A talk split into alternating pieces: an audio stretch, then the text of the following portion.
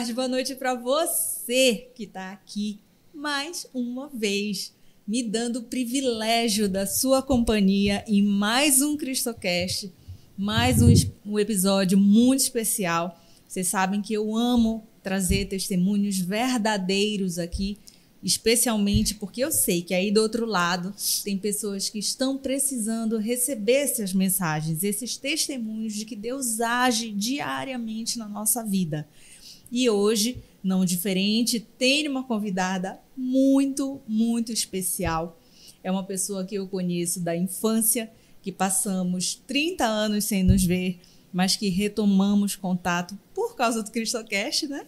Foi algo que nos Foi. uniu novamente que é a Gisele Guimarães. Gisele, obrigada por vir. E você já começa dando um recadinho para aquela câmera. Bom, eu venho aqui para pedir para as pessoas que curte, comente e compartilhe. Vamos glorificar o nome de Deus. Eu tenho feito isso já há algum tempo, né? Eu tenho pedido, todo mundo que eu chego eu peço. Adiciona lá o Cristo Cash, minha prima. Então. é legal isso que a Gisele falou, minha prima. Na verdade, Gisele é prima do meu pai.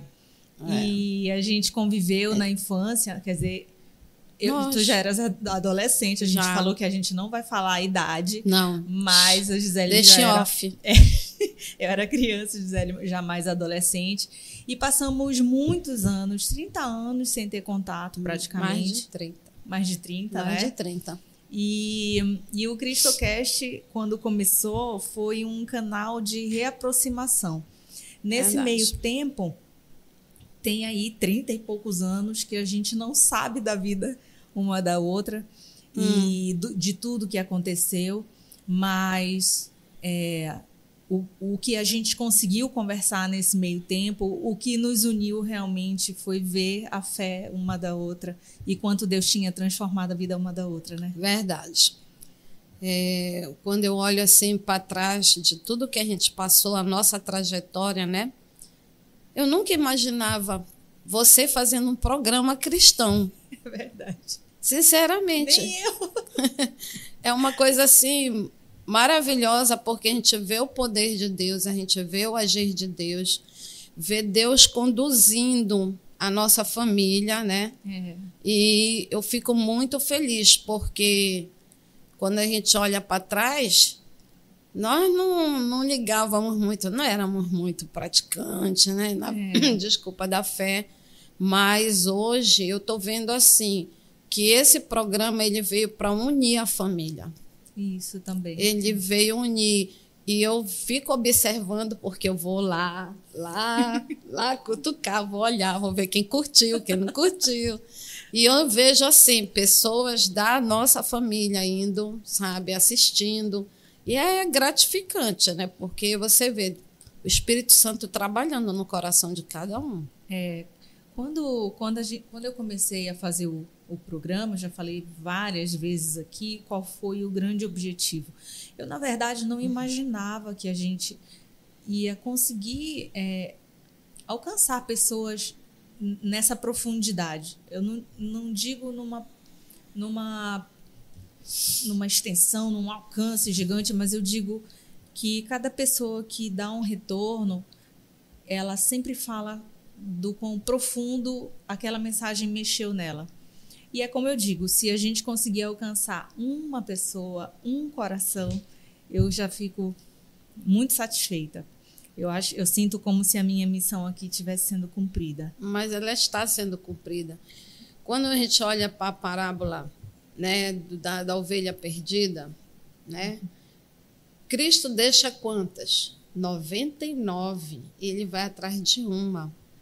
Eu já ouvi é, pregações de um pastor que ele foi para Paraupebas uhum. por causa de uma pessoa. Um ginásio imenso, ele foi fazer um, um era um assim digamos um era um tipo um seminário ia ter uma programação e o ginásio estava muito cheio e, e, ele não entendeu nada. Ele disse: Mas, Senhor, o Senhor me tirou da rota e me trouxe para cá. E quando terminou a programação, todo o rapaz que estava afastado voltou e foi tocado com a mensagem. E aquela mensagem foi para esse rapaz. E ele procurou o pastor nos bastidores e disse: Olha, eu lhe agradeço, porque hoje o Senhor falou comigo uhum. e eu vou voltar para os caminhos do Senhor. Então, Glória ele entendeu, naquele momento lá, que ele tinha ido por causa daquele rapaz. Uhum. Eu já me peguei. Eu fui convidada uma vez para pregar num culto de, de agradecimento, né? Culto de. Era um aniversário. E aí a moça pegou, me chamou e disse: Gisele, eu quero que tu pregues. Tá bom. Passei a semana toda. Senhor, o que eu vou pregar? O que, que eu vou falar? O que eu vou pregar? E aí eu fui pregar Apocalipse 14. Apocalipse 14. Aí estava a pastora, o pastor e as pessoas todas ela da Assembleia, né? E estava todo mundo lá. Mas quando eu comecei a pregar, uma moça me chamou a atenção.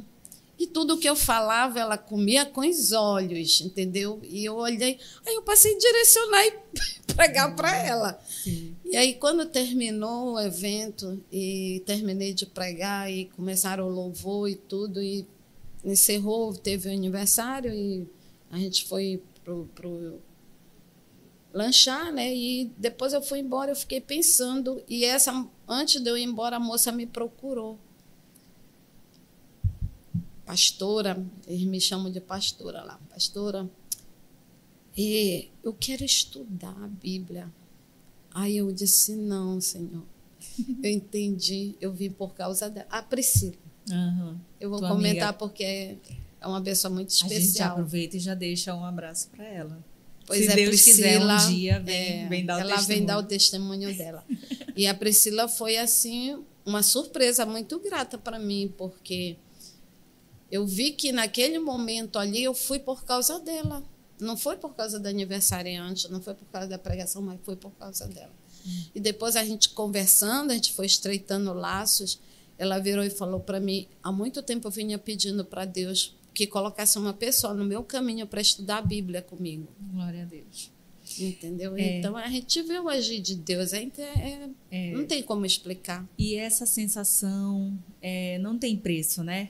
Quando a gente não. começa a sentir que contribui verdadeiramente assim para a vida de alguém com, com, com as palavras, com a nossa com experiência. Certeza falando de Deus não tem preço. É por isso que eu peço que você aproveite nesse momento. Além de deixar o like, deixe um comentário pra gente. A gente se alegra demais quando vocês comentam, especialmente falando qual foi a parte da nossa conversa que mais tocou o teu coração. Então deixa ali escrito, assiste tudinho e no final coloca lá porque a gente se alegra demais. É um incentivo gigante para a gente e continuar. E compartilha, né? E compartilha, manda para aquelas pessoas que vocês sabem que estão precisando ouvir uma mensagem de Deus. Verdade. Mas agora a gente já passou da parte mais difícil, ah. que é o recadinho inicial, e a gente vai começar a nossa conversa. Sim. Gisele tem um testemunho muito forte que eu não sei inteiro ainda. A gente não. só fez uma conversa rápida sobre isso, uhum. né? E e eu sei também, ainda quero também abordar sobre escatologia. Quero que a gente pincele ali um pouquinho hum. sobre o Apocalipse, que eu sei que é algo que tu gostas demais amo, de falar. Amo. Quero que eu estou aprendendo sobre isso, estou lendo também. Tu tens sido uma ótima. Nossa, Gisele, além de uma grande intercessora, assim, é, tem, tem me, me instruído muito, assim. Eu uma coisa que eu preciso falar, o CristoCast tem sido uma benção para mim, porque cada pessoa que vem aqui, que senta aqui do outro lado, é como se Deus mandasse um pedacinho do evangelho para eu aprender. Com certeza. E tem sido os meus grandes discipuladores também, através de testemunho. E o testemunho hum. Não tem coisa mais forte, mais verdadeira do que isso, quando a gente realmente vê o testemunho, a transformação que Deus faz na vida, né? Com certeza. Da pessoa. Então vamos começar. Eu sempre peço para a gente começar pela história. Bom, começando pela história, tive uma infância normal.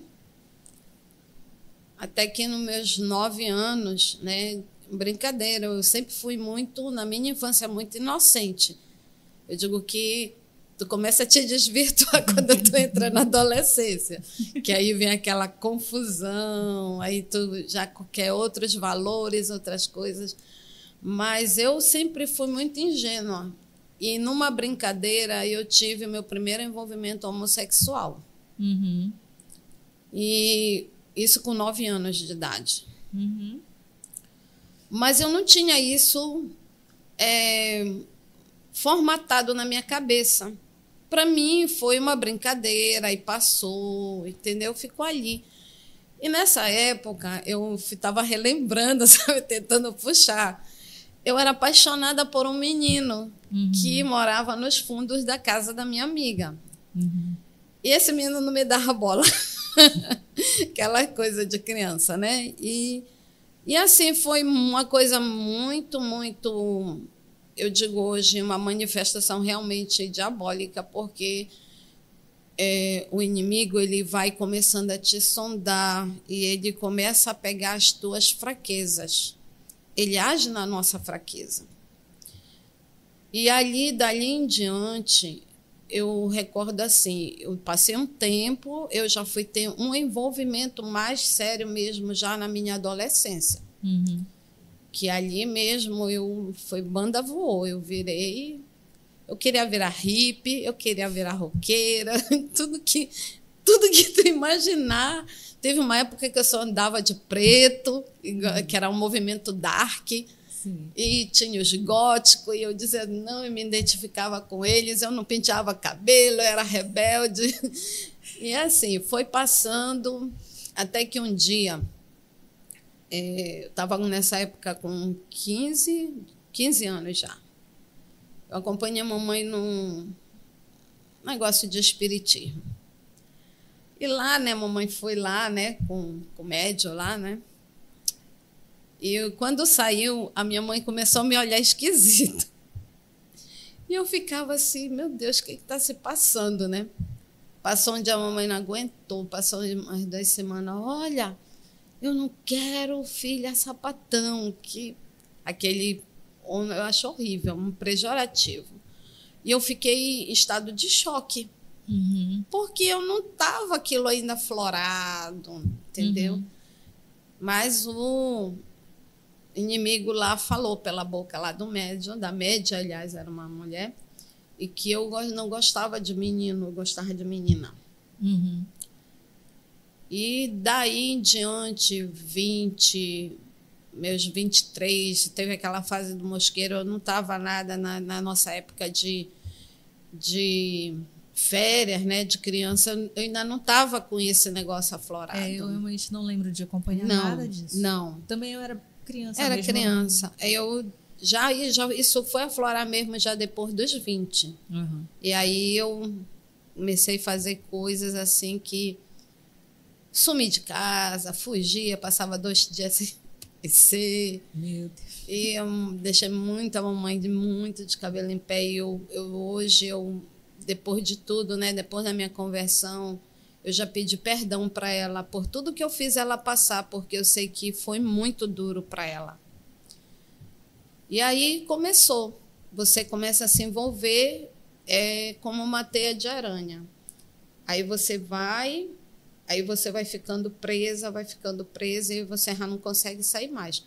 E aí chega um momento que você começa a se ver, se inserir ali e achar que você realmente faz parte daquele mundo.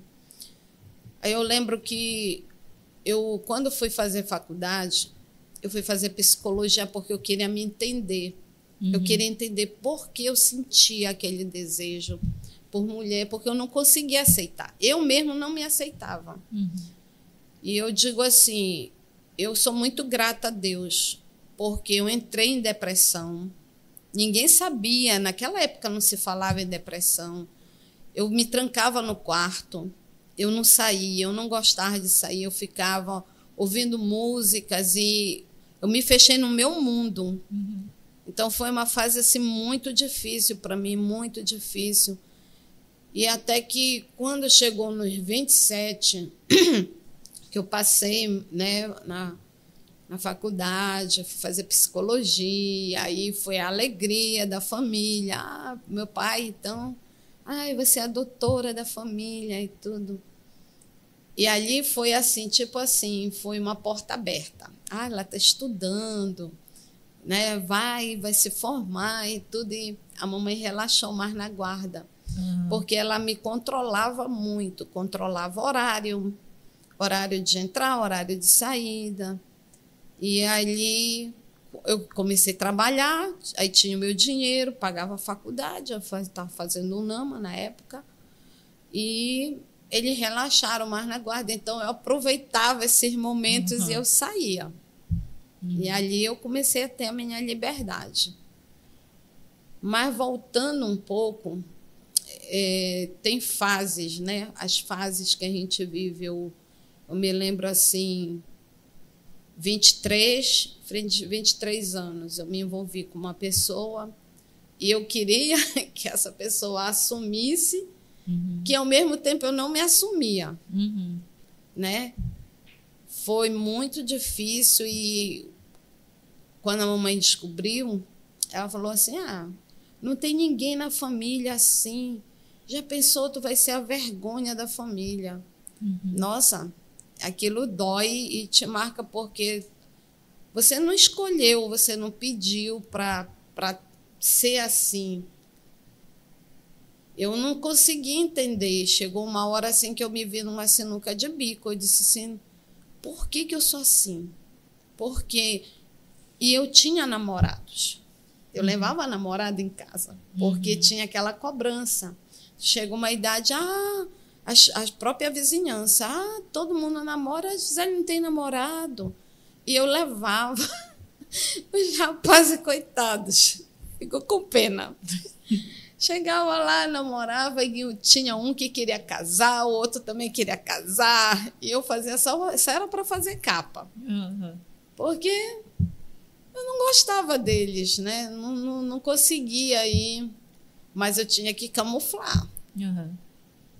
E aí foi passando, o tempo foi passando. Com 27, 28 anos eu saí de casa. Ali foi o divisor de águas. Foi um período, te contei, muito traumatizante. Eu, a Bíblia diz assim: honra teu pai e tua mãe, para que se prolongue teus dias na terra. Eu desonrei o lar da minha mãe. Eu não respeitei a casa da minha mãe.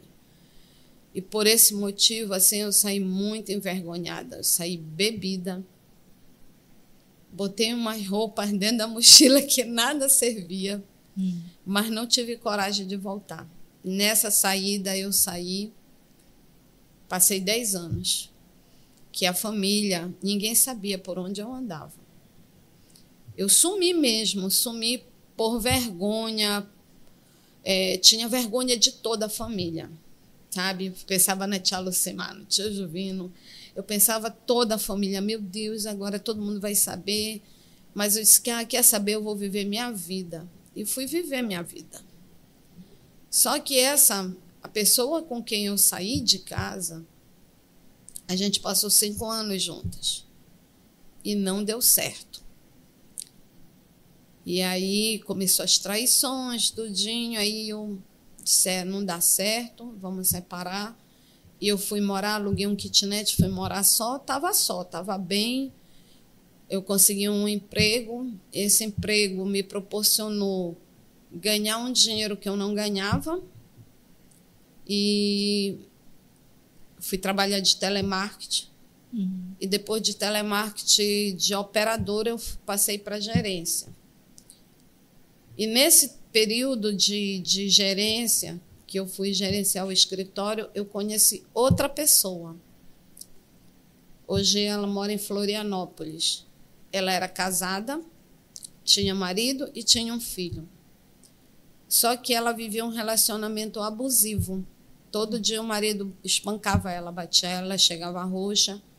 Eu comecei a conversar com ela, mas eu não queria envolvimento. Só que ela foi se aproximando, se aproximando. E no escritório todo mundo sabia. Uhum. Meu chefe mesmo, muito meu amigo. E ele disse: Olha, vou te mandar lá para uma sala.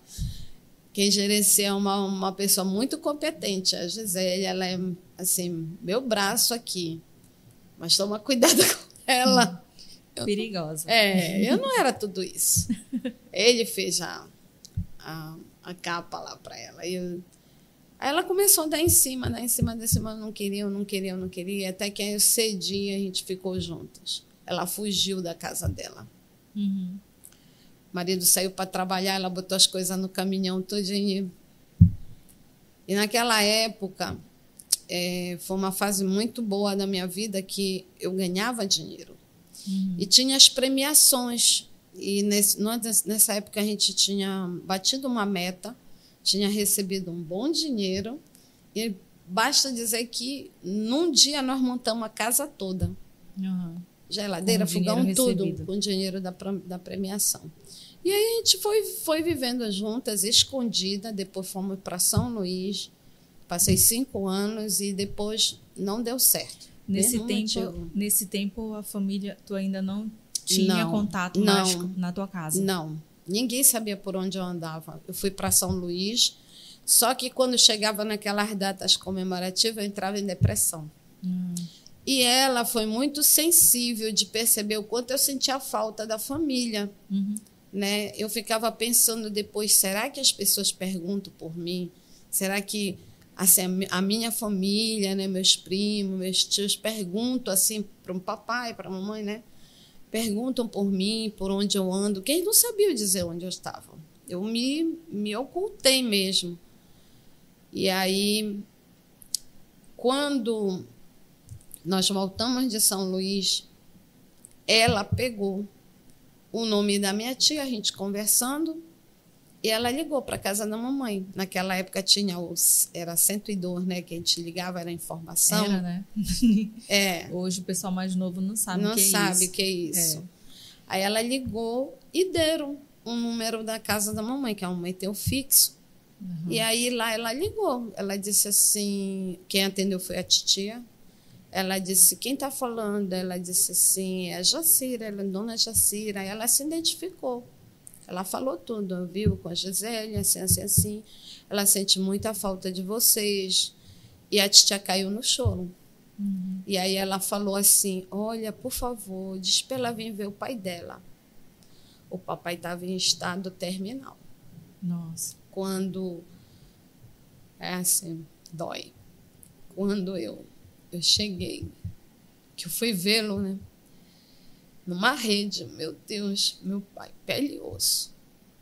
Cara, aquilo me partiu. Aí ele me recebeu com tanta alegria, sabe? Ele disse assim: Eu sabia que um dia tu ia voltar. Não era para você ter ido embora, minha filha. Eu ia te dar a chave da casa. Você ia ter a sua liberdade. E eu levei ela. Uhum. Aí eu apresentei para ela para ele, ele, muito linda essa muchacha, tirando graça com a Suzy. E foi muito doído, porque um mês depois o papai faleceu. Ele só estava esperando para me ver. E me doeu descobrir que eu não vi minha avó fechar os olhos, a vovó morreu chamando por mim. Ela, Michelle se aproximava dela e ela chama, dizia, chamava o meu nome. E a Michelle dizendo, não, não, vó, não é a, não é a Gisele, é a Michelle. Uhum. E tudo isso, sabe, marcou.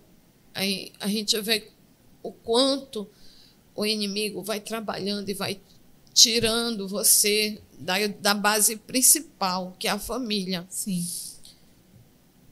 E ali eu fui procurando me aproximar. Depois eu procurei me aproximar e estreitar mais os laços. Mas eu ainda estava envolvida nesse mundo, entendeu? Então é muito difícil. Eu passei por momentos momentos assim espirituais difícil, surreal. Eu saio do cristianismo para o espiritismo, ao ponto de ir numa encruzilhada despachar nossa. Cara, uhum. quando eu olho a Andréa, é, eu digo, meu Deus, como é que eu fiz isso? Sabe? para te ver a que ponto o inimigo te, te leva a fazer as coisas. Aí eu lembrei assim que quando eu cheguei no, no nesse, nesse centro espírita e que o, o homem lá começou a falar toda a minha vida, coisas que eu não sabia, que ninguém sabia. Uhum. Eu disse, não, esse cara é de Deus mesmo. Eu era, para te ver, eu era muito ingênua. Uhum. Esse cara é de Deus, nossa, ele sabe coisa da minha vida que ninguém sabe. E eu comecei a acreditar em tudo aquilo, confiar.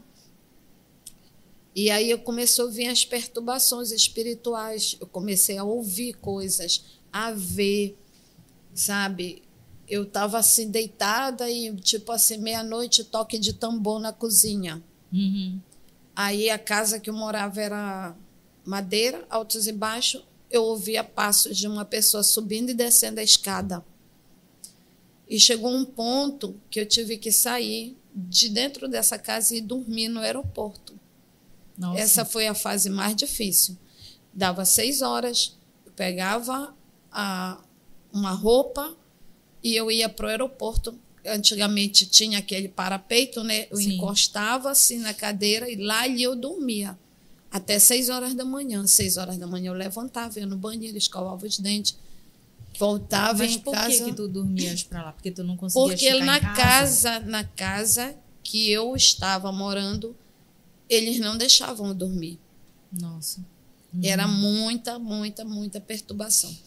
Aí culmina com que um dia eu assisti, vendo um álbum de fotografias da prima da pessoa que eu vivia e eu disse assim: eu vi essa mulher aqui. Aí, aí atrás, ali perto da janela da cozinha. E todo mundo se olhou, um olhou para o outro. Tipo assim, como assim? Uhum. Aí eu falei, eu vi essa, essa mulher aqui, quem é ela?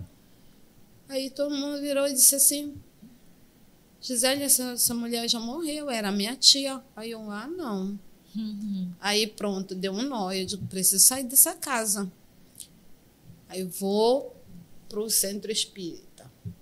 Chego lá, o médium olha para mim, começa a me entrevistar, eu falo tudo.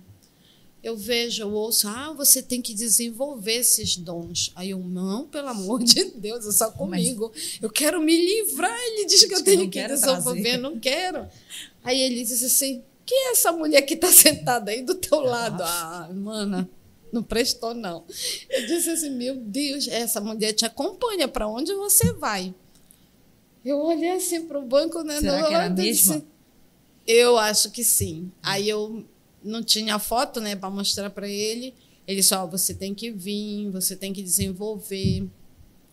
Só que quando eu cheguei lá, eu vi que era igualzinho o primeiro centro espírita lá, uhum. só que uma coisa mais elitizada, entendeu? Eu vi que ali não tinha presença de Deus. Uhum. E ali eu senti, Deus me tirou dali. Na segunda sessão eu disse: não, não vou mais voltar aqui. Não é aqui que eu vou resolver meu problema. E é nessa, nesse período aí, eu já estava separada daquela primeira pessoa e eu entro em envolvimento com a segunda e os problemas continuam. Uhum.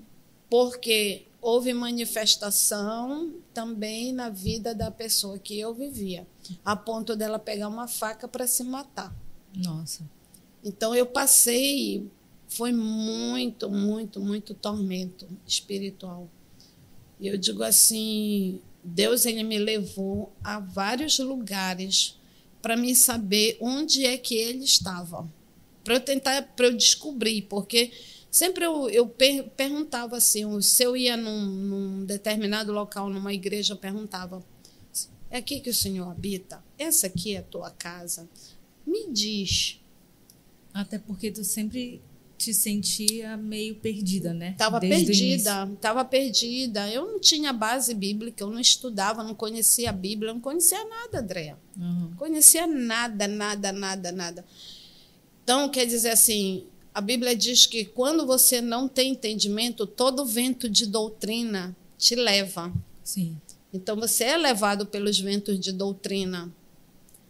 Então, principalmente aqueles que não têm base bíblica, mas eu não tinha conhecimento disso, eu não tive ninguém para me orientar. Olha, lê isso aqui, como você teve, uhum. quando você foi no teu momento mais profundo, é. mais você teve as sementes do verbo que te direcionou. Sim, você não sabia nem ler os capítulos, é. versículos, né? É. Mas tudo isso você aprendeu, eu não tive isso.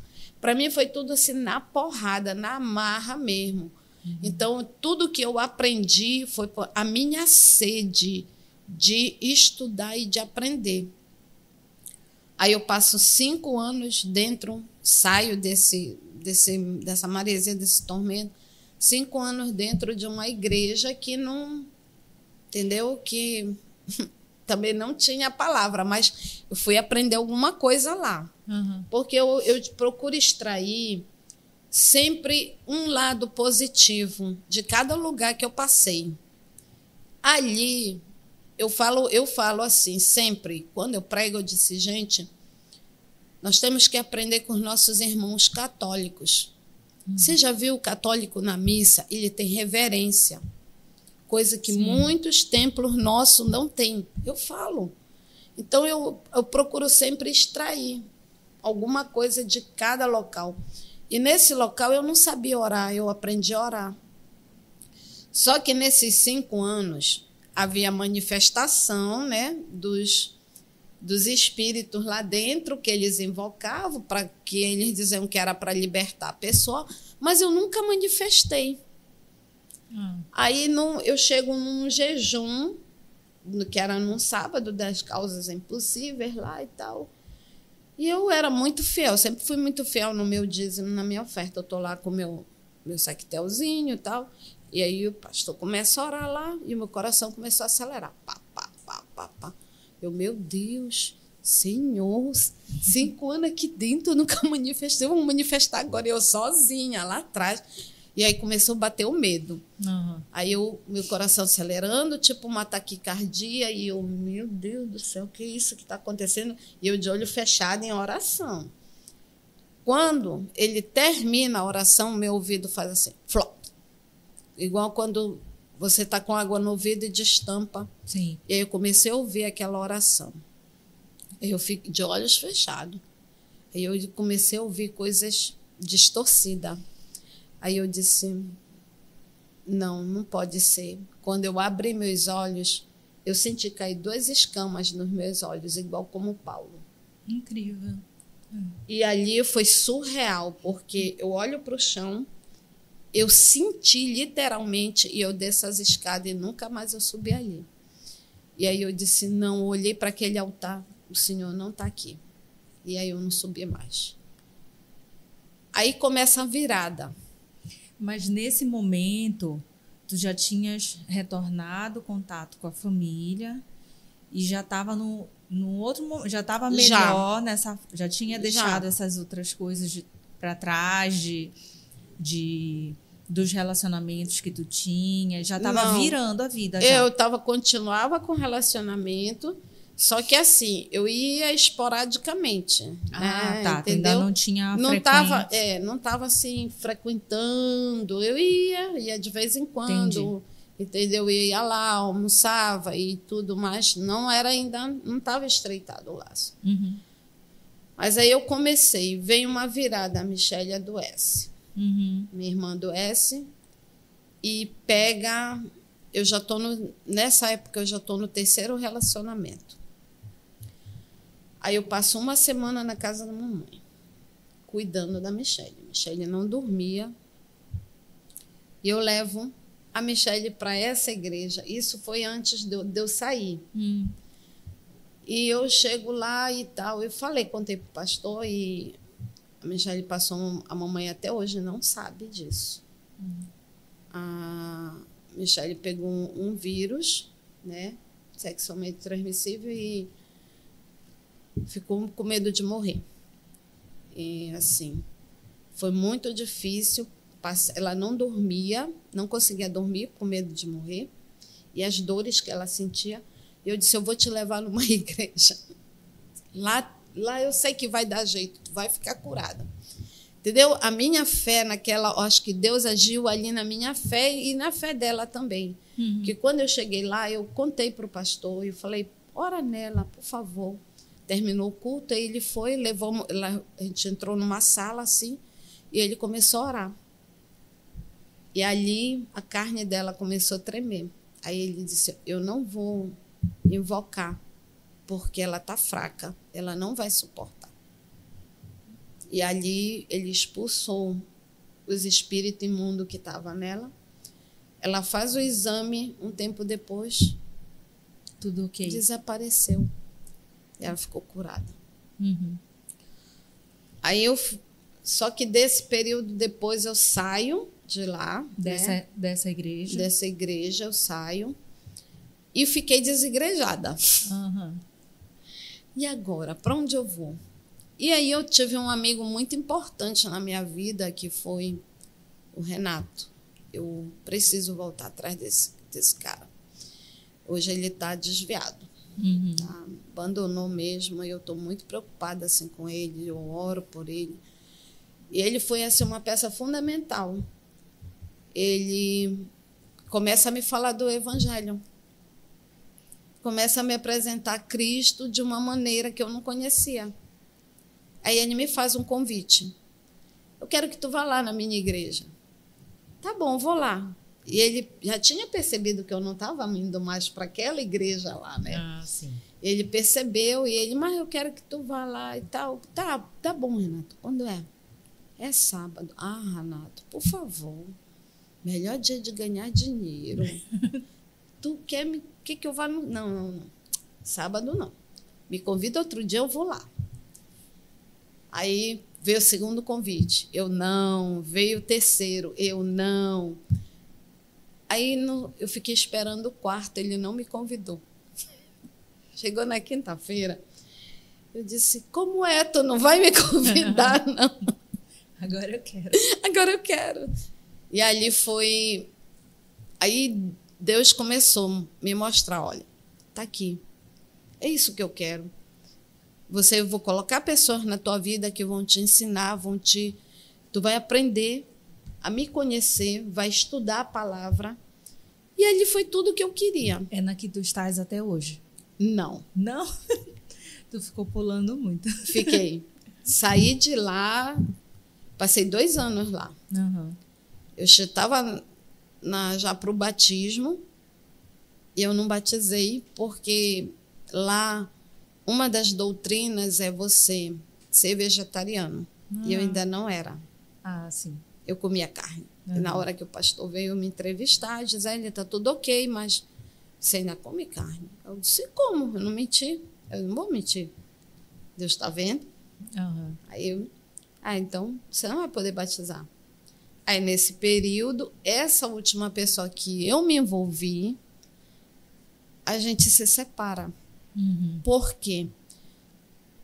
Porque eu senti um vazio no meu coração muito grande. E eu vi que não foi esses relacionamentos, não era festa, não era bebida, não era a convivência com mulheres, não era.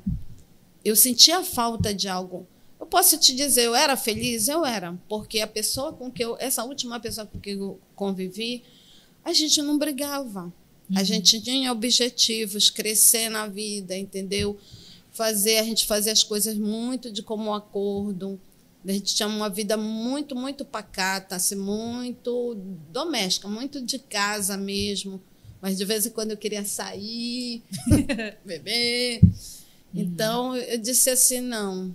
Eu, um dia eu cheguei no café da manhã e ali foi o ponto-chave. Eu disse: senta aí. Uhum. Eu não quero mais. Eu quero terminar. Tu tivestes essa clareza assim de compreender de que não era nada dessas outras coisas que tu estavas buscando para te completar? Ou demorou assim? Porque é, a tua, a teu testemunho fala de uma busca já desde muito cedo, né? É. Não, eu não tinha bem essa clareza, porque eu não tinha a certeza que era Cristo que eu precisava na minha vida. Uhum. Que Ele preenche o vazio que nós sentimos. Esse, esse vazio, ele começa quando a gente olha lá em Gênesis, quando entra o pecado, a ruptura daquela convivência do pai, né, conosco, no caso com Adão e Eva. Uhum. Então, aquela comunicação ela foi quebrada. E ali o inimigo, primeira coisa que ele te implanta quando ele faz isso, ele impõe o medo. Uhum. Nós não éramos para sentir medo, mas nós sentimos. E isso é consequência do pecado. Uhum. Só que eu não tinha isso claro. Eu fui começar a ter clareza mesmo quando eu comecei a estudar, quando eu vim para a palavra, quando eu entendi que tinha demônios em mim, que eu precisava me libertar. Entendeu? Eu só fui ter essa noção quando a pessoa que estava comigo viu o demônio manifestado em mim. Nossa. Eu, a gente está conversando aqui, eu estou me lembrando que essa semana mesmo eu estava conversando com um amigo que ele fala que é, que ele acredita em Deus, só não é da mesma forma que eu. Uhum. Sim. É aquela questão do relacionamento, né? Uhum. É diferente. Mas ele ele estava me falando justamente da sensação de vazio que ele sente.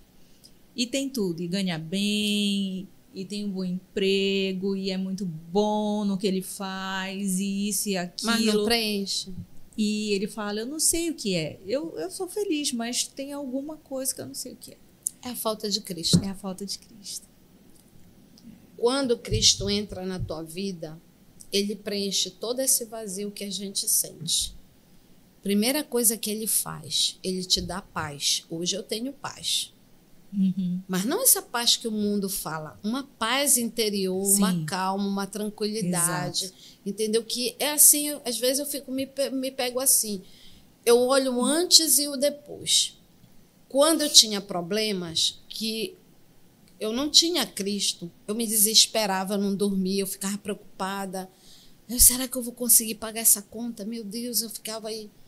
Hoje não, eu estou muito zen, o problema está Muda, né? desabando ali, entendeu? E eu estou É. aqui confiante, porque eu sei que Deus, naquele momento, ele vai prover. De alguma maneira, ele vai prover. Como é aquela frase que fala a paz que, que precede todo, Todo o entendimento. né? É. É assim a frase, eu Isso. acho.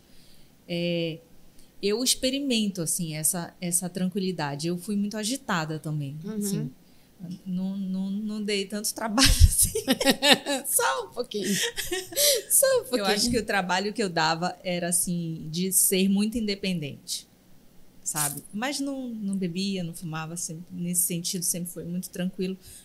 Mas a sensação de ser independente, de querer ser independente, isso foi um problema, né, para os meus pais assim. Tanto que eu me formei, tinha acabado de fazer 22 anos, catei meu cachorro, botei debaixo do braço, fui embora para São Paulo, não conhecia ninguém. Minha mãe ficou doida, né? que eu também não Você sabia, imagina, né? também não sabia fritar um ovo. Caramba. Fui embora para lá. E o meu, meu, eu acho que eu dei trabalho nesse sentido. Ah, E sempre de saber muito bem o que eu queria para minha vida e bancar, bancar as decisões. E aí tu conheces, né? Tu conheces os meus pais, aquela coisa de deixar debaixo do braço, Ah, debaixo tipo a da ga- asa. Tipo a galinha com a ninhã dos pintinhos, não sai ninguém Foi daqui. difícil lidar com uma filha assim, eu sei. Aham. Mas. é, e, e sempre muito agitada, fazendo um milhão de coisas. Até hoje eu faço um milhão de coisas ao mesmo tempo. É, muito ansiosa, Hum. né? E hoje eu, eu entendo essa paz que eu não conseguia ter de jeito nenhum.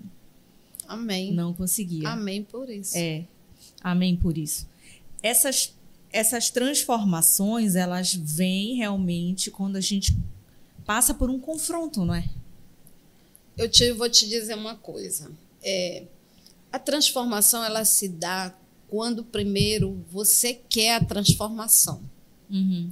Por que eu estou te falando isso? Porque eu lembro que depois desse relacionamento, eu tive o último relacionamento que eu fiquei, acho que foi três anos, com uma pessoa. Termina e volta, termina e volta.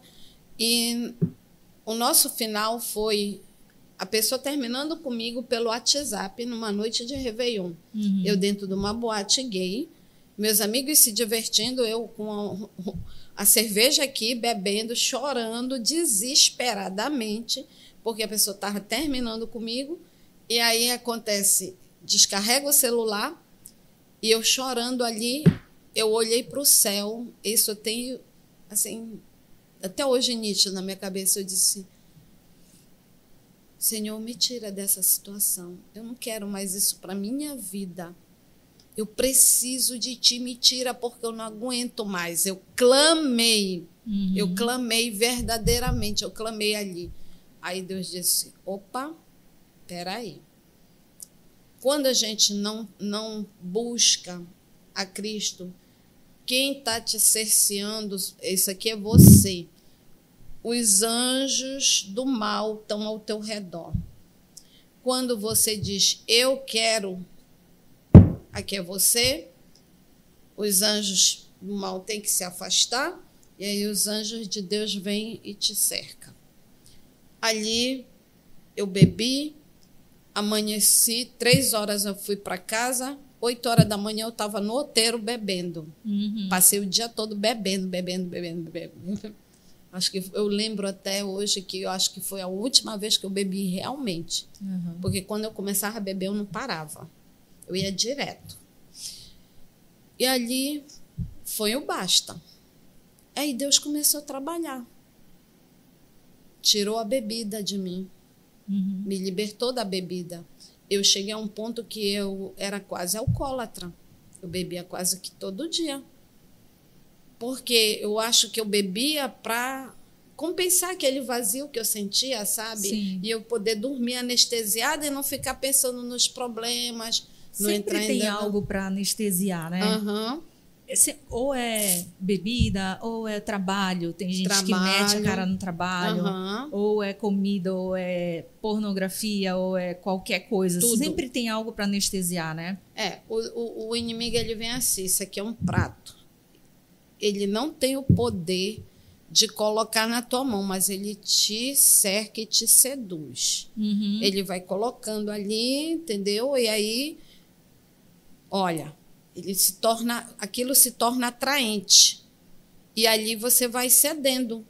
Porque você não está com o Espírito de Deus, você, quando você está com o Espírito Santo, ele te fortalece. E aí não entra, não, o, o poder do inimigo não consegue entrar. Então foi esse o grande divisor. Ali Deus começa a trabalhar, trabalhar, trabalhar, trabalhar na minha vida foi me tirando as coisas, me libertou da bebida. E aí eu me lembro, vai chegando o batismo, né? Eu, eu comecei a ir para a igreja e tudo, e estava estudando. E aí chegou um ponto que foi tudo cronometrado. Passei três anos só como membro da. Não, só como visitante. Membro não, porque membro depois do batismo. Passei três anos. Aí vem o batismo. O meu batismo foi adiado três vezes. Aí eu disse, chegou uma hora que eu disse assim, isso não é de Deus. Deus sabe o quanto eu quero descer as águas. E Deus já estava trabalhando na minha vida. Aí entra a questão dos sonhos. Uhum. Que Deus começou a me, me dar sonhos do tempo do fim, me mostrar coisas que iam acontecer entendeu? Começou a me, me mostrar um monte de coisas. E nasce uns 15 dias antes do meu batismo, Deus me deu um sonho e me mostrou como ia ser o meu batismo. Me mostrou a minha mãe lá. Uhum. Aí eu chego na quarta-feira com muito medo. Uhum. Mãe, é, eu vou me batizar. Eu queria que a senhora fosse, porque vai ter um almoço depois, vai ser é o batismo da primavera e vai ser todos os batizando vão levar suas famílias. Mamãe disse logo: "Não vou. Não precisa. Para que tu vai te batizar que tu já é batizada?" Aí eu me calei. Eu disse: "Não vou discutir." Aí fui embora. Triste. Aí falo com a Michelle. Michelle, queria que eu não posso largar o trabalho, eu tenho que abrir a loja. Eu fiquei mais triste ainda. Uhum. Isso foi na quarta. O batismo era no sábado, quando chega na quinta noite, seis horas da tarde, a mamãe me liga: Eu vou no teu batismo, vem me buscar. Ai. Aí eu fui. Ela dormiu em casa. Aí o ancião da igreja foi nos buscar, teve um almoço. E do jeito que Deus me mostrou no sonho, ela ficou sentadinha lá. Eu no tanque do batismo, muito emocionada. Eu não conseguia ver ninguém, eu só chorava. E eu lembro assim, quando eu desci a água, que eu voltei, o pastor Marcos, hoje ele não está mais aqui. Ele está em outra cidade. Aí ele virou para mim: Tu não vai me dar um abraço? Eu estava flutuando. Você já assistiu aquele filme O Peregrino? Ainda não. Assiste. Vou colocar na minha lista. Tem uma, uma, uma, uma cena do cristão, quando ele está aos pés da cruz, o fardo que ele carrega nas costas ali cai. E eu me senti igualzinho dentro das águas. Aquele peso do pecado ficou nas águas. E eu senti ali dentro das águas que eu fui batizada com o Espírito Santo. Glória a Deus. Porque eu saí muito, muito leve, ao ponto da mamãe olhar e dizer assim: Eu nunca te vi tão feliz na minha vida. Que lindo. Entendeu? Foi, foi um, um recomeço para vocês também, né? Foi. Isso também. Foi. Como é, eu, eu gosto de perguntar aqui, né? Hum. Por que, que vale a pena crer? E eu vejo na tua história, a maioria das coisas eu não fazia ideia. É, mas eu vejo assim na tua história que tu passaste por vários confrontos, passaste muitos, teve que lidar não muitos só contigo, questionamentos, muitos questionamentos, né? E lidar não só contigo, mas com as pessoas que eram realmente importantes na tua vida, passar pelo perdão, passar, tu, não sei se te arrependeu, a gente passa, né, pelo arrependimento passa, passa. Tem que passar. das coisas. Esse confronto todo, por que, que vale a pena crer? O que, que isso mudou na tua vida? Primeiro, a paz que eu sinto hoje não tem preço. Uhum. Não tem. Eu hoje, eu sei, sabe quando tu consegue sentir o ambiente assim carregado? Mas tu tá aqui na, na paz, na tranquilidade assim, sou eu hoje. Nada me abala mais. Sabe? Porque quando a gente vem para cá, para essa palavra, quando chega lá em Apocalipse 22, Deus fala assim: Eu vou enxugar dos teus olhos toda lágrima. Não haverá mais pranto nem dor, porque a ordem das primeiras coisas já passaram. Eu acho isso maravilhoso. Eu acho assim, poético, acho assim de uma, uma imensidão. Se as pessoas olhassem e pensassem no sacrifício que Cristo fez na cruz Nossa. por nós, uhum. gente, como não amar? Como não? Como não se entregar? Como não buscar isso para a é. tua vida? Porque ele diz assim: Eis que eu te ponho diante de ti dois caminhos. Mas ele ainda fala assim: escolha a vida. É. Ele diz assim: não vai por esse caminho, porque largue a porta para a perdição. O caminho do cristão ele é estreito. No início eu não tinha muito isso, não tinha muito isso. Não tinha o um entendimento. Não, não, né, não tinha muito realmente. fundamentado. E aí eu comecei a entender porque uh, hoje há uma, uma maneira diferente de ver o evangelho.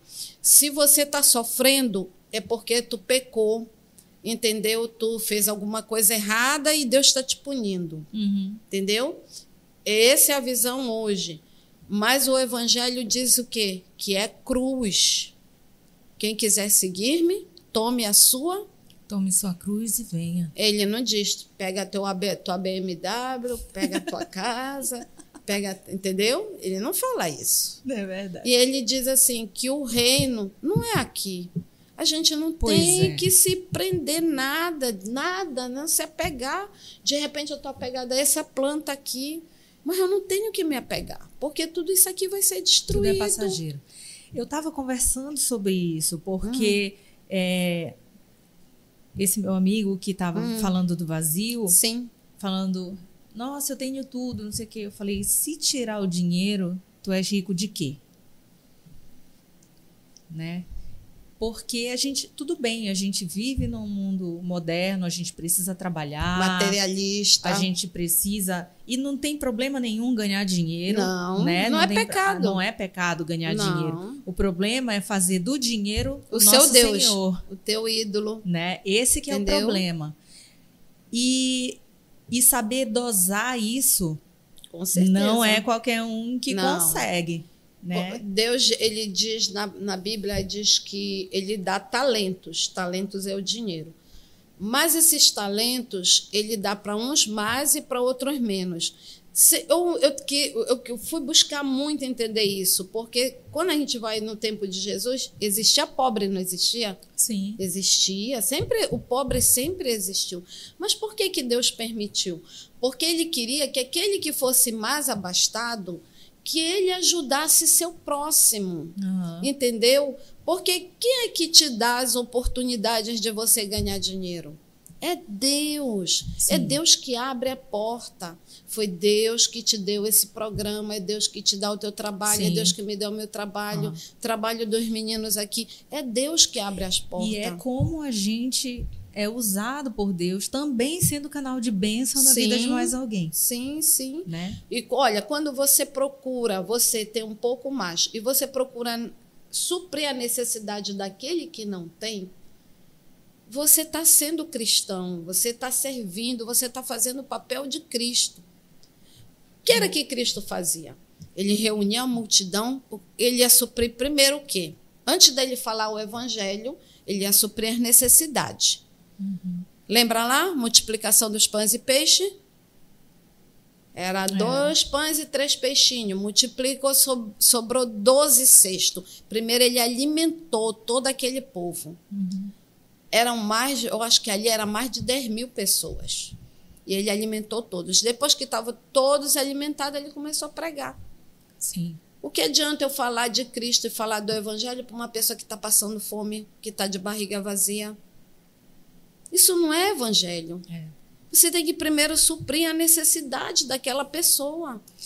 E o alimento da pessoa que, por exemplo, que é mais abastada, que, que Uhum. vai contribuir, quando ela é canal, canal de bênção na vida de outra pessoa, esse sentimento, essa sensação é muito melhor do que o dinheiro que você ganha. Ah, não há preço que Não é?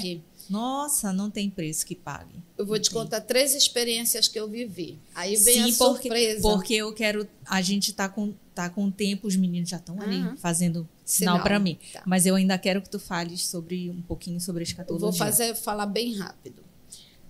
Quando eu ainda estava naquela denominação, eu comecei a me direcionar. Assim, eu sempre fui muito realista, entendeu? Uhum.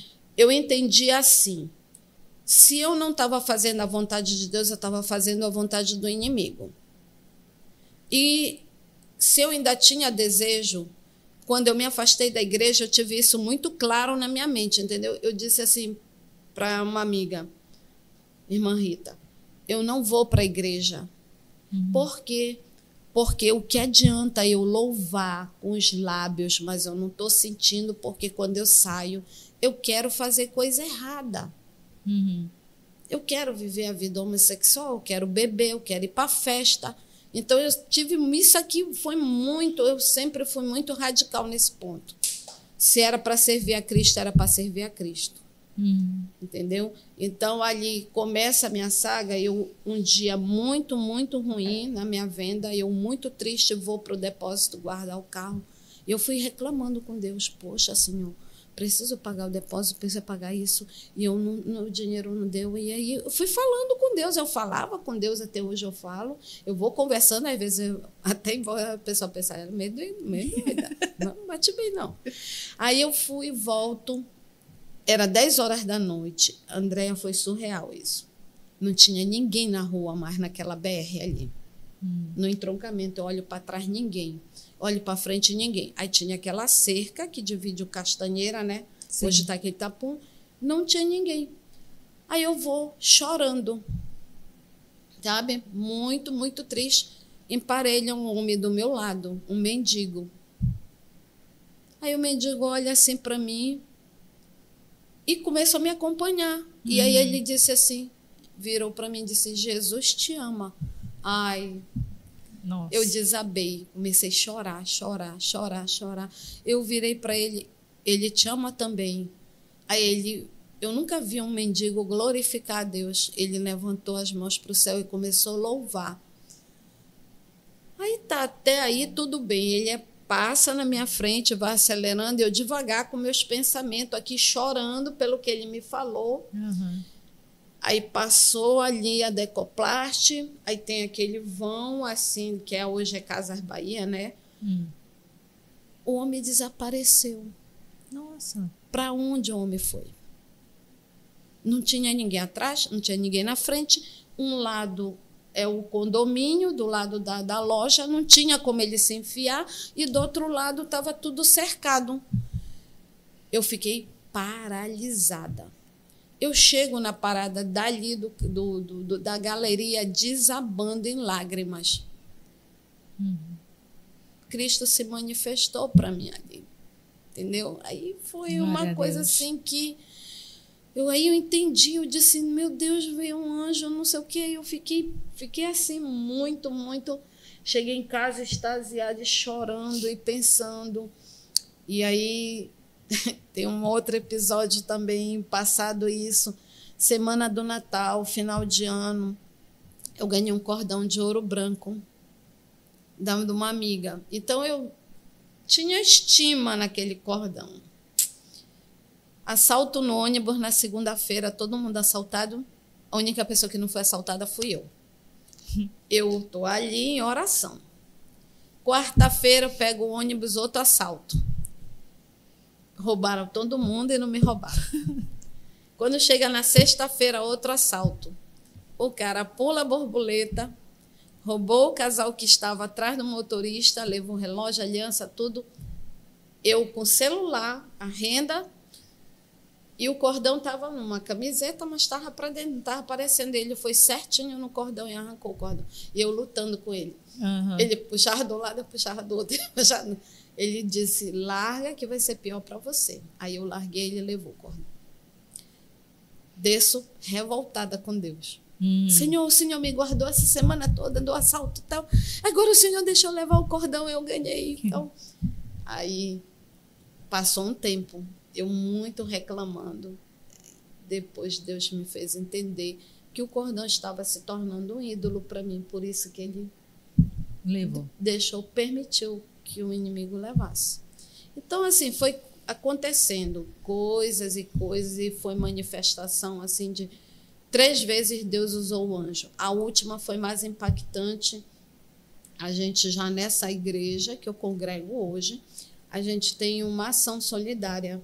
Todo sábado a gente distribui sopa, eh, lençol, literatura e a gente faz eh, Sombras, Praça Kennedy, Praça da República, leva alimento. Aí eu tô lá, fila para alimento, fila para o pão, para literatura. Eu vejo um, um rapaz alto, eu me aproximo dele, boa noite. Você quer uma sopa? Você quer uma literatura, um cobertor, material de higiene? Aí ele, não, não quero nada. Aí eu estranhei, eu olhei assim para ele, alto, bonito. Eu disse, não, esse homem não, não é morador de rua. Aí ele virou para mim e disse: Eu vou falar uma coisa para você. Posso falar? Pode. Tem dois anjos aqui do meu lado, um do lado direito e outro do lado esquerdo. E eles estão derramando óleo. Aí eu fiquei paralisada. André, eu vou te dizer, ali foi surreal. Eu não Me conseguia me mexer. Eu não conseguia me mexer. Eu não conseguia ver, eu, não- eu só olhava para ele. E aí ele disse: Você crê? Eu disse: Creio. E ele disse: Pois é, eles estão derramando óleo aqui. Aí tá. Eu terminou isso, eu conversei mais alguma coisa com ele. Ele atravessa ali na frente do Hotel Regente. Passou a primeira pista, na segunda, ele passou, passa um ônibus, o, o cara desapareceu. Não tinha dado tempo dele dobrar, dobrar a esquina. Incrível. É. E tu sabes, quando eu estava falando com ele, eu senti que era um poder sobrenatural. É, Deus- eu acredito que Deus se manifesta. Se manifesta. Com certeza. Tem pessoas assim que aparecem que que é com certeza por intercessão dele. Eu vi um testemunho que a moça que Cristo se manifestou num mendigo para falar com ela.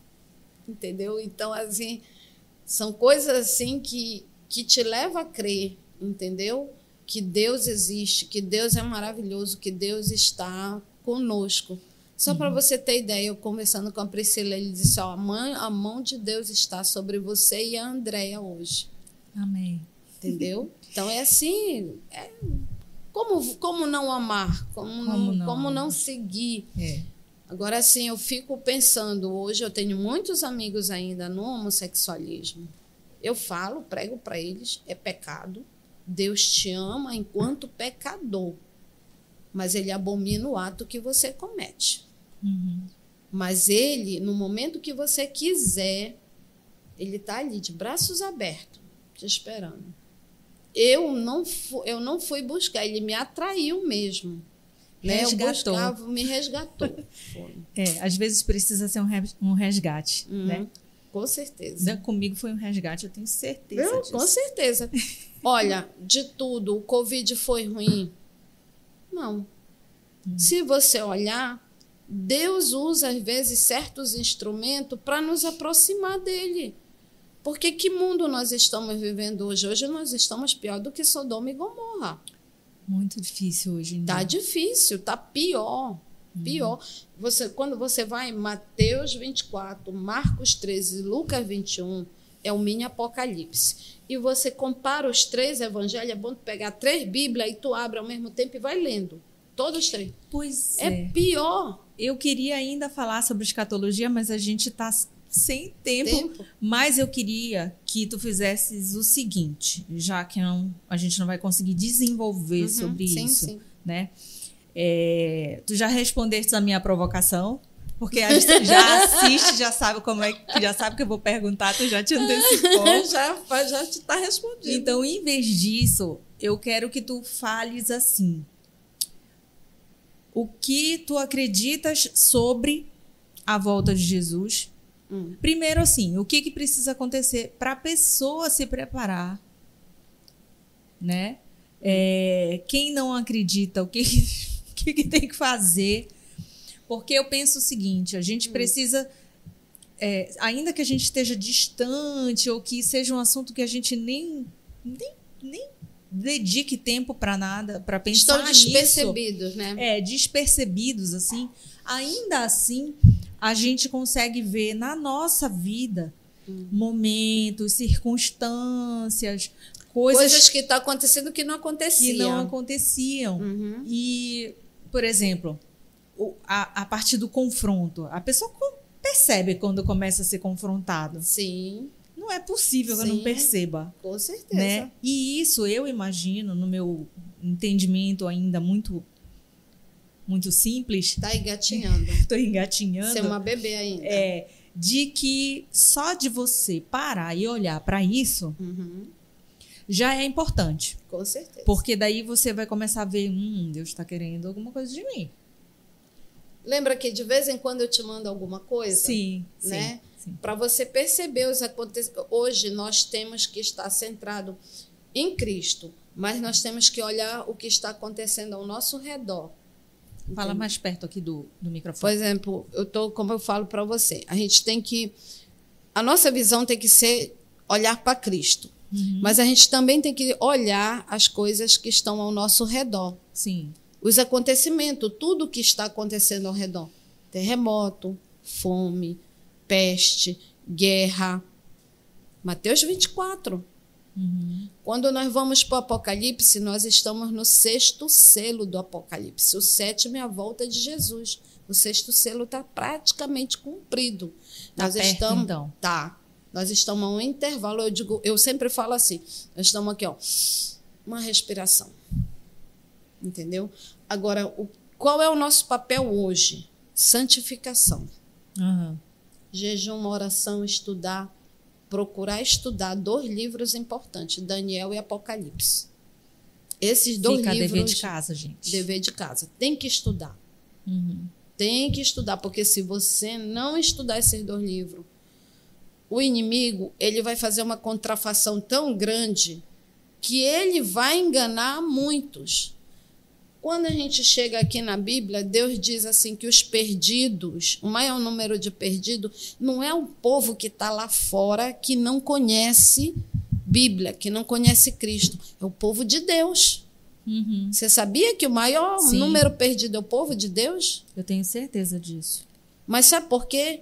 Porque é tudo muito superficial. Exato. Isso aqui tem que ser estudado. Os livros do Antigo Testamento são muito importantes, porque todos eles apontam para Cristo. Sim. Vai para Isaías, vai para Ezequiel, vai para Malaquias. Ezequiel 7, 8 e 9 é um apocalipse. Deus diz que vai vir com máquina destruidora e tal, naquele que não tiver selado. Eu penso que hoje nós temos Hum. muitas, muito cristão, não sei nem se pode chamar de cristão, pessoas frias, Frias. que de alguma forma estão ali dizendo que são, que estão em, em igreja, às vezes até vai todo domingo, todo sábado, toda semana tá lá na igreja, Uhum. mas que na verdade são frias na vivência. E isso que é o perigo. Frias no relacionamento com Frias Deus. no relacionamento, Por exatamente. isso que Jesus diz assim: com os lábios me louvam, mas seu coração está longe de mim. Isso. Entendeu? Então, para a gente encerrar, qual eu queria te perguntar o qual foi até agora, porque a gente está sempre o testemunho ele caminha com a gente, Sim, né? sim. Até agora, quando tu olhas para trás, é, o que tu sentes sobre isso?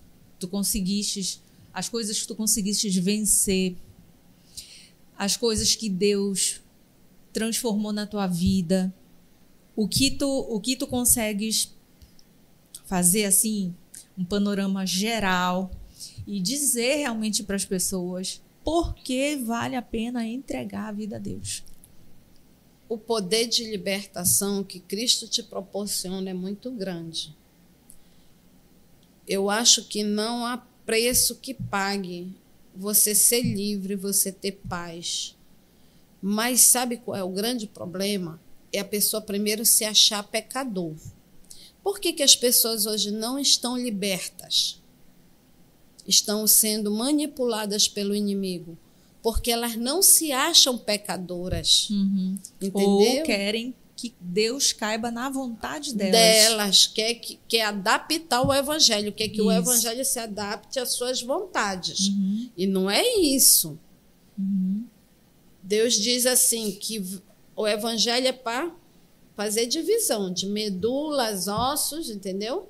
Porque é um 8 ou 80. Ou tu aceita ou tu não aceita. Aham. Agora, entre você ficar do lado do perdedor e do vencedor, que lado quer ficar? Sempre do vencedor. Claro. Se Cristo diz lá em Apocalipse 22 que ele vai enxugar dos olhos toda a lágrima, o que, que vai acontecer? O milênio nós vamos passar no céu. É. Vai haver o julgamento dos mortos ímpios. Cristo ressuscita o povo que se perdeu, que não aceitou a graça, a misericórdia. Satanás faz a última contrafação. Ele diz que foi ele que ressuscitou aquele povo e aí vai ressuscitar Hitler, essa turma todinha, Napoleão, esses homens maus que passaram pela terra. E vai e todo aquele que não aceitou Uhum. né? E ele vai olhar a Cidade Santa, nós vamos estar do lado de dentro, eu creio que todos aqui vão estar. E nós vamos olhar, e ele vai dizer assim: vamos avançar e vamos tomar a cidade. Eles são poucos e nós somos em número maior. Aham. E aí, quando Cristo levanta sua mão e com um sopro, ele consome e as pessoas vão deixar de existir. Eu quero te dizer que eu quero estar do lado dos bons. Não, é, Eu eu, quero estar do lado de Cristo e é algo que eu não tenho mais medo. amém. Não tenho medo, não tenho vergonha. Eu decidi o lado que eu quero estar. Eu decidi qual é a vida que eu quero ter. E peguei um ranço danado de gente morna na minha. Meu Deus do céu, peguei um ranço que tu não tá Nojo. entendendo. É um problema sério na minha vida agora. O ranço que eu tenho, eu tenho que orar para perdoar. Porque gente Não, ora- morna ora- tá ora- tá- Ora para converter. É, pois é. Sabe? Ora pra é, converter.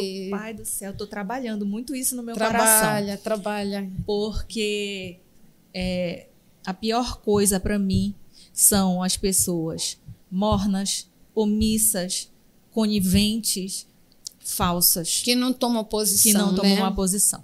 Mas isso já é uma outra conversa. A gente vai ter que fazer um episódio só para falar disso. Ah, que ótimo. Que bom. Vou... Mais Que uma caneca. Agora falar mais uma caneca. Mais uma caneca. Aí. Eu te falei que o meu testemunho ia ter que é, desdobrar. Duas horas de testemunho. Mas eu tô muito feliz que tu vieste. Ah, prima. Eu quero te agradecer demais. demais. É, eu fico muito feliz, assim, que eu vejo o caminhar de Deus, de nos aproximar, aproximar a nossa família.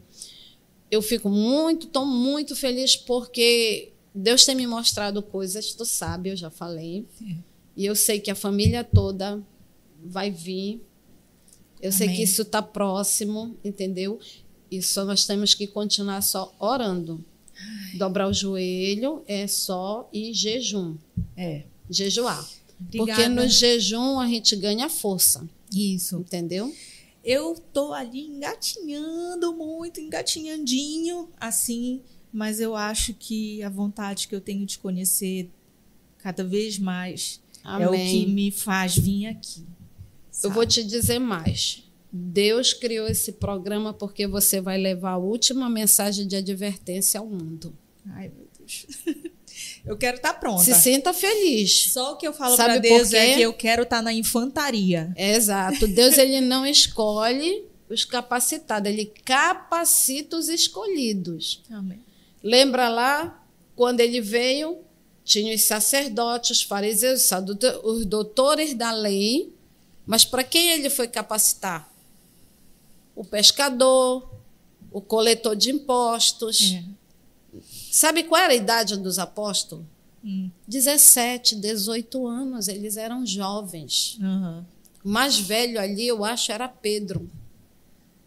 Mais velho era Pedro. Eles eram muito jovens. A única coisa que eu oro muito, assim, que eu converso muito com Deus, eu, eu quando eu resolvi que Hum. a minha vida ia ser segundo a vontade dele, e eu sempre falo que eu quero servi-lo mesmo. O que eu faço aqui é servir a Deus. Glória a Deus. E eu quero estar na infantaria quando ele Amém. voltar.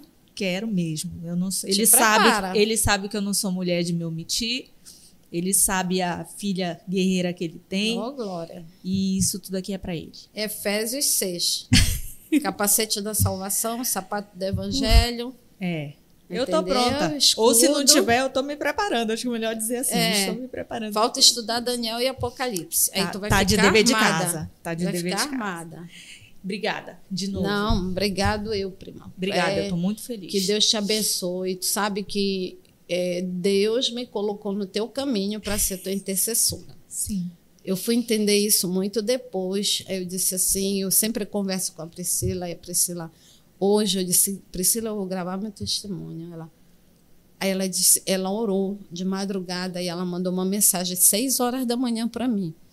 Olha, Deus mandou te dizer que a mão dele está sobre você e a tua prima hoje. Amém. E eu creio, entendeu? Eu senti. Eu senti, eu falei pro, pro, pro um rapaz ali que os desdobramentos, o carro pegou um outro caminho que não é, que não estava. Eu disse assim, eu sei, mas o Deus, eu vim orando. Não, Senhor, tá na tua direção. Essa semana Ele foi sabe. só batalha. Graças a. Deus. Graças a Deus. graças Deus só a dá Deus. batalha para aquele que É. consegue, aquele que Então- vai atrás, aquele que se determina. E não dá batalha por fraco, não. Então é isso. Obrigada. Amém. Amém. E eu quero falar agora com você que ficou ouvindo a nossa conversa. Eu tenho certeza que a chama ardeu aí também no teu coração. Como está ardendo no meu aqui, como está ardendo no da Gisele. Deus fala, não, ele não só fala com a gente, ele queima. Quando ele queima, é porque ele quer que você entregue, entregue a sua vida para ele Toma uma posição. saia de ser morno. Venha para o lado de Deus, ele te quer porque ele te ama. Ninguém te ama mais do que Deus. Ninguém, ninguém. Ele é a única pessoa que realmente quer tudo magnífico para você. Então, entrega. Se você não sabe por onde começar, tá aqui, ó. Só pega uma Bíblia, Escolhe a que você tiver. Se você não tiver, hoje em dia tem aplicativo no celular, mas se aproxima dele. Conversa com alguém que você de repente nem tenha muito contato, mas que você sabe que vai te mostrar um caminho inicial para Deus. Nosso propósito aqui é que você saia dessa mornidão ou que saia dessa frieza espiritual e que entregue o seu caminho, a sua vida para Deus, porque Jesus vai voltar. E a gente quer estar tá lá do lado dele com você perto também. Amém. Então, eu te agradeço por mais essa vez aqui a sua companhia com a gente. Deixa o like, compartilha, comenta o que queimou no teu coração. E você sabe que eu e você nos vemos no próximo CristoCast.